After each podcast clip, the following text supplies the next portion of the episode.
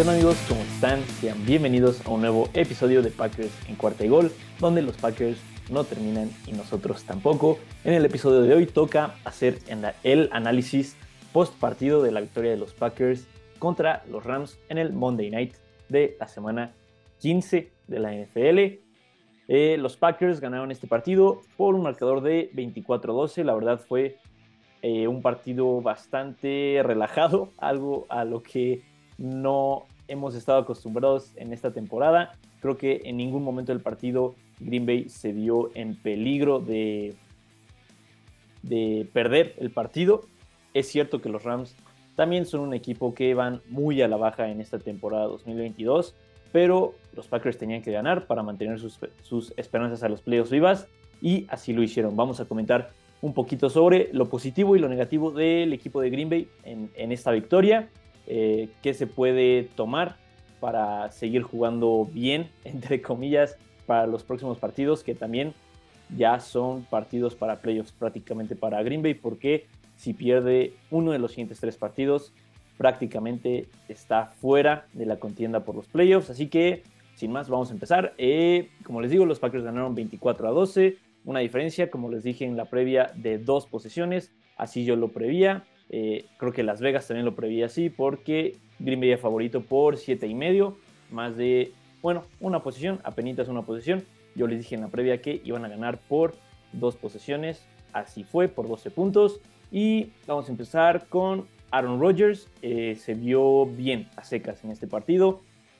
Fue su primer juego que jugó sin el vendaje alrededor de, su, de su pulgar fracturado fue una lesión que lo estuvo molestando desde la derrota contra los Gigantes en Londres, que ya fue hace casi dos meses y medio.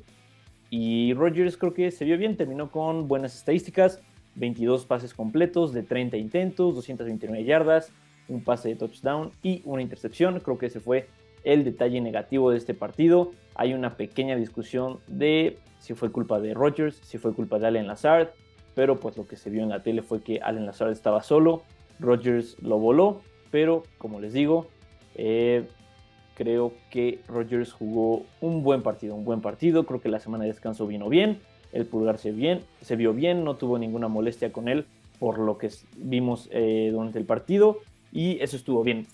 Yo les dije en la previa que estaba muy emocionado de el regreso de Romeo Dobbs, que por primera vez íbamos a ver a Romeo Dobbs y Christian Watson juntos jugando al 100% y creo que no decepcionaron. Sí no hubo alguien en la ofensiva de Green Bay que resaltara al 100%, pero creo que el grupo de receptores con Dobbs, Watson, Cobb y Lazard, ya no contamos a Sammy Watkins porque lo cortaron justo antes del partido, así que con esos cuatro prácticamente jugó Green Bay todo este partido y ninguno de ellos eh, superó, bueno, todos superaron las 30 yardas, todos superaron las 30 yardas pero ninguno superó las 60. Entonces todos estuvieron en ese rango de 30 a 60. Como les digo, ninguno resaltó, pero creo que hicieron un partido bastante completo. Christian Watson, creo que por primera vez en un mes que no anota en un partido, pero se vio su impacto en el juego terrestre 100%. Es algo que no va a aparecer en las estadísticas, pero creo que sin el bloqueo de Christian Watson, eh, Aaron Jones, me parece, no, AJ Dillon en, en su en su primer touchdown creo que no, no, no iba a poder anotar. O creo que sí fue Aaron Jones en el pase de touchdown. Pero creo que el bloqueo de Christian Watson, como les digo, es algo que no se va reflejado en las estadísticas del partido, en, en, el análisis, pero creo que es una parte muy, muy importante de esta ofensiva de Matt LaFleur y Christian Watson está cumpliendo. Romeo Dobbs apareciendo en situaciones importantes, creo que se ve sin ninguna molestia, pudo hacer sus cortes al 100%. Lazard, confiable como siempre, y Randall Cobb apareciendo en terceras oportunidades como, lo, como nos tiene acostumbrados, ¿no?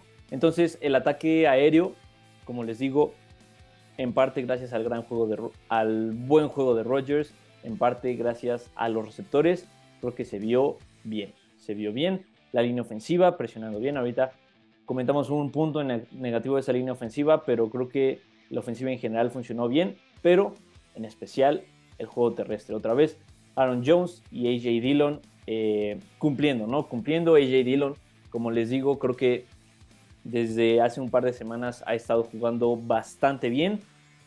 Eh, empezó bien la temporada, después se cayó, prácticamente desapareció y ahorita está jugando otra vez muy muy bien. Creo que es justo lo que necesita este equipo de Green Bay, que AJ Dillon pueda lastimar a las defensas en el frío, haciendo las series ofensivas largas y eso es lo que hizo. Terminó solamente con 11 acarreos, 36 yardas, pero dos touchdowns. Salió lastimado del partido, eh, salió con una conmoción, pero ya eh, pasó el protocolo. Va a estar sin ningún problema jugando contra Miami la próxima semana. Y Aaron Jones, 17 yardas y 90 yardas. Eh, tuvo, el, tuvo la recepción de touchdown. Y creo que lo mencionaron bien en la transmisión la mejor arma de este eh, equipo de Green Bay es el juego terrestre y sorprende que no lo usen tanto. En, esta ocasión, como les digo, Aaron Jones tuvo 17 acarreos, AJ Dillon 11, Patrick Taylor, cuando salió AJ Dillon tuvo algunos acarreos, tuvo 4, pero creo que esa va a ser la fórmula para Green Bay si quiere ganar estos siguientes tres partidos porque se vienen rivales difíciles. Ya lo estaremos comentando en las previas de los respectivos partidos, pero tiene que usar más el juego terrestre Green Bay. Es cierto, les digo que funcionó muy bien la ofensiva aérea, pero todo empieza controlando el partido y eso lo haces con, con el juego terrestre. Entonces creo que hay que poner un poquito más en énfasis. Y creo que el punto más positivo, el que yo vi, es Kishon Nixon. Eh, Kishon Nixon, eh, regresador de, de patadas, de kickoff y de despeje, ya lidera la NFL en regresos de más de 50 yardas. Ya tiene, me parece que 8, lidera la NFL. Y esto que tomó ese rol hace que serán 4 semanas de que cortamos a, a, Mari Rogers. Entonces, Kishon Nixon creo que ha sido una adquisición excelente para los Packers, para los equipos especiales de Green Bay. Hace bastante, pero bastante que no tenemos un, un regresador de patada explosivo. Me parece que desde Micah Hyde que estaba con los Packers. Eh, Nixon, cada, cada vez que recibe eh, una patada, se siente que la puede llevar a la zona de touchdown y es algo que le faltaba a este equipo de Green Bay. Sin duda, sin duda se tiene que quedar eh, en el equipo porque aparte jugó todos los snaps a la defensa. Gracias a que nos faltan eh, algunas piezas como Eric Stokes, pero Keyshawn Nixon está haciendo un muy buen papel tanto en defensa como en equipos especiales y creo que eso, ese es el punto positivo, el mayor que yo vi en este partido. Eh, Nixon, la verdad es que me pongo de pie para Kishon Nixon porque le ha dado una cara diferente a estos equipos especiales de Green Bay que las últimas dos temporadas y media nos habían estado lastimado, lastimando bastante. Kishon Nixon cambió eso y, es emocionante. Ya no da miedo que le pateen a Green Bay, sino que sí nos da un poquito de, emoción pensar que se puede llevar una, un regreso de patada hasta la zona de touchdown.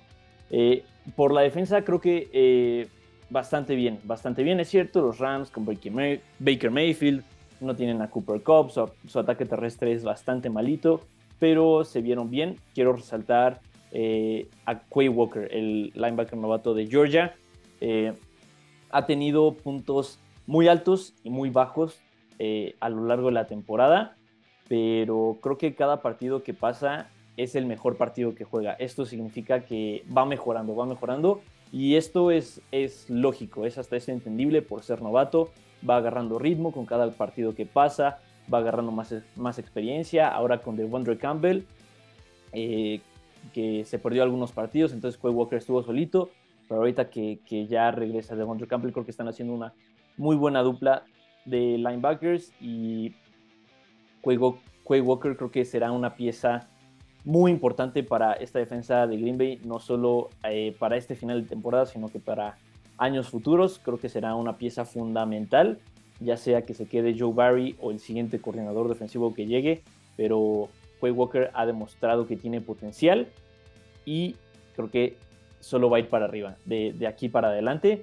Y me, alegra mucho porque creo que este draft 2022, después de, los últimos drafts, parece ser una de las mejores clases que ha tenido Green Bay. Tenemos a Quay Walker, Devonte Wyatt, que no juega mucho, pero las jugadas que juega creo que también se notan destellos.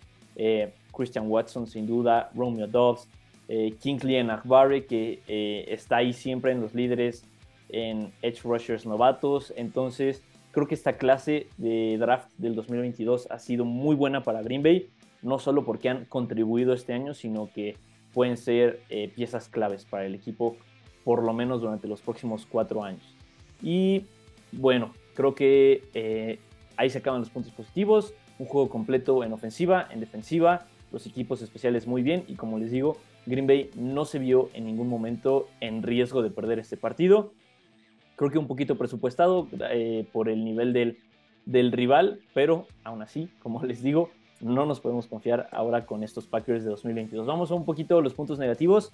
Eh, el que más eh, me molesta y, el que, y al que más creo que hay que poner la atención es que Green Bay no aprovecha las oportunidades que se le presentan, ¿no? creo que más que depender de ti mismo para entrar a los playoffs, que Green Bay ya no está en esa posición, así que vas a necesitar un poquito de suerte, un poquito de suerte y la suerte, la buena suerte que se le ha presentado a Green Bay, los Packers no lo saben aprovechar. En este partido lo vimos después de la intercepción de Rasul Douglas, dos jugadas después y Aaron Jones eh, comete un fumble, que pues, sí hay un poquito de polémica eh, del máximo avance, pero aún así es una oportunidad desaprovechada. Ya estábamos en territorio de, los Rams y después de una jugada grande en la defensa viene un error de la, ofensiva y otra vez como si nada hubiera pasado.